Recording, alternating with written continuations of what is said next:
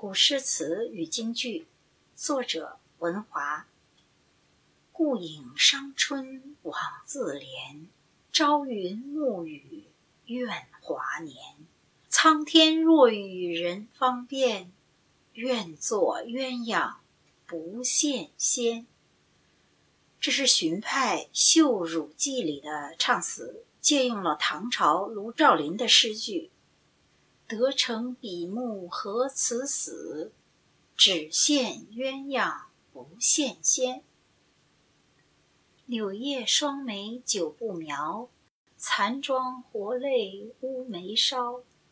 长门自是无梳洗，何必珍珠为寂寥？这是梅妃的唱词，也有唐朝朱庆余诗句的影子。洞房昨夜停红烛，待晓堂前拜舅姑。妆罢低声问夫婿，梅花深浅入时无？深闺国兮而莫之谁？心玄玄兮长如鸡。四时万物兮有盛衰，唯有苦愁兮不展。疑山高地阔兮，见汝无期；更深夜阑兮，梦汝来思。这句闻鸡归汉的唱词，更有浓郁的秦汉时期的诗词风格。总之，古诗词是中华文化的瑰宝，是戏剧等一切艺术作品的源泉。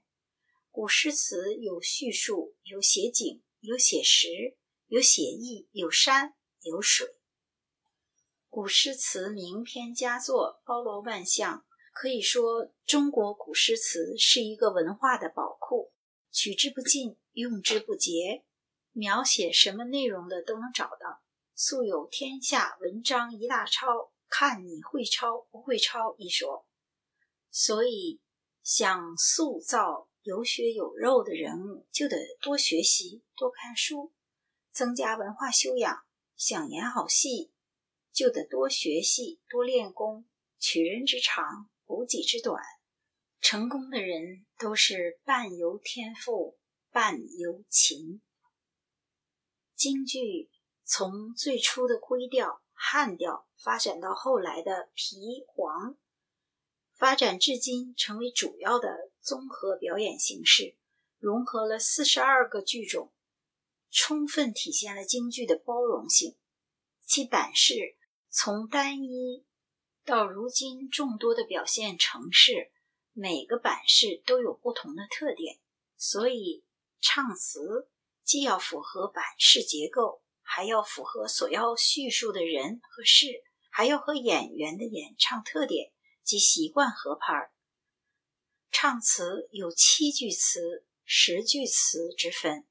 七句词分成二二三，比如“苏三离了洪洞县”，还有“今日痛饮庆功酒”。十句的词会设计成三三四句，比如“未开言不由人，珠泪滚滚”。还有金钟响，玉香饮，王登龙庭。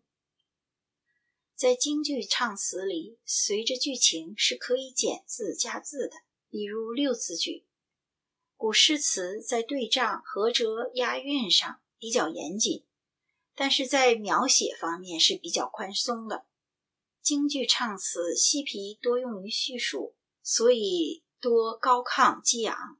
二黄多用于抒发内心的惆怅与寂落，适合演绎悲凉、愤懑、无奈的人物心情。唱词不像古诗词那样随意的写情、写景、写山水，所以唱词可写的面儿就窄了很多，但韵律却比较宽松了。比如“娘子不必太烈性”。非人言来你试听，赵屠二家有仇恨，三百余口命复幽冥。我与那公孙楚就把既定，他舍命来，我舍亲生。这就不是非常合辙押韵的唱词了，但还是比较押韵的。总之，京剧唱词既要合辙押韵，又要突出四呼五音的口型之美。所以说，好的京剧唱词就要突出了深厚的文化修养了。自元朝开始盛行戏曲，至清末。那个时代，剧本的作者和演员大多是不对接的，就有很多糟粕和陋习，或者不符合情理的描写存在。民国后，京剧作为大众的主要娱乐节目，名角儿为了精炼剧本，也为了更适合自己的演唱习惯和剧情的发展，有条件的大牌的角儿都有专人为自己写剧本。也可以说是为演员自己量身定做的剧本及唱词。这等写作的文人大多是学富五车、才高八斗的文豪级别。文人富有的是情怀、浪漫和丰富的想象力。下笔之前，在脑海里就有了鲜活的人物和恰如其分的故事情节。要用什么语气、什么感情来表达唱词？都会巧妙有技巧的穿插安排。京剧中的念白和唱词一样重要，甚至更重要。俗话说“千金念白四两唱”，念白就更需要深厚的文学及艺术功底了。其实念白就是没有标音符的唱段，要把念白唱出跌宕起伏、婉转迂回的音韵来。念出感情，念出有山有水有故事，就非一日之功了。余叔岩的成就离不开张伯驹的扶持，而张伯驹是民国时期顶尖的大词人，其渊博的学识以及对词韵的理解，也使余叔岩受益匪浅。余对张也是敬佩有加。楼开照说：“张伯驹素精诗词音律，于氏的唱段新词大多出自张伯驹之手。